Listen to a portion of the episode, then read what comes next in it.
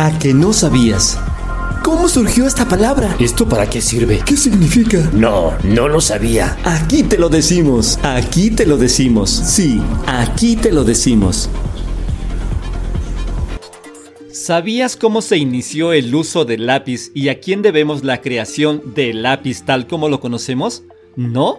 Pues aquí te lo decimos. Mucho antes de que se usara el grafito para escribir, ya existía la tinta, un invento atribuido desde el siglo IV a.C. a los chinos. Pero esta es otra historia, y solo la tomamos como referencia. En 1564 en Inglaterra, por un hecho meramente casual, se descubre una mina de grafito puro. En un principio se pensó que esta sustancia era una clase de plomo, y se le llamó plomo negro o plúmbago. Los habitantes de esta región usaban este material para marcar a los rebaños de ovejas, pero debido a su fragilidad lo envolvían en cuerdas o cuero de oveja. Después se le insertó en una pieza ahuecada de madera de enebro.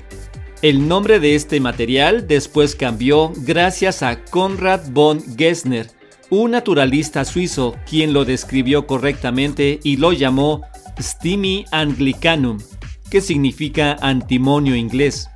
Posteriormente, en 1798, el geólogo alemán Abraham Gerner le llamó grafito, que proviene del griego grafein, que significa escribir.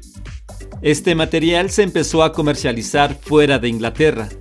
Sin embargo, debido a la tensión política que se generó en ese entonces con Francia, sobrevino una ruptura comercial entre estas naciones, y los ingleses acapararon el uso de este elemento, ya que la materia prima estaba en su territorio.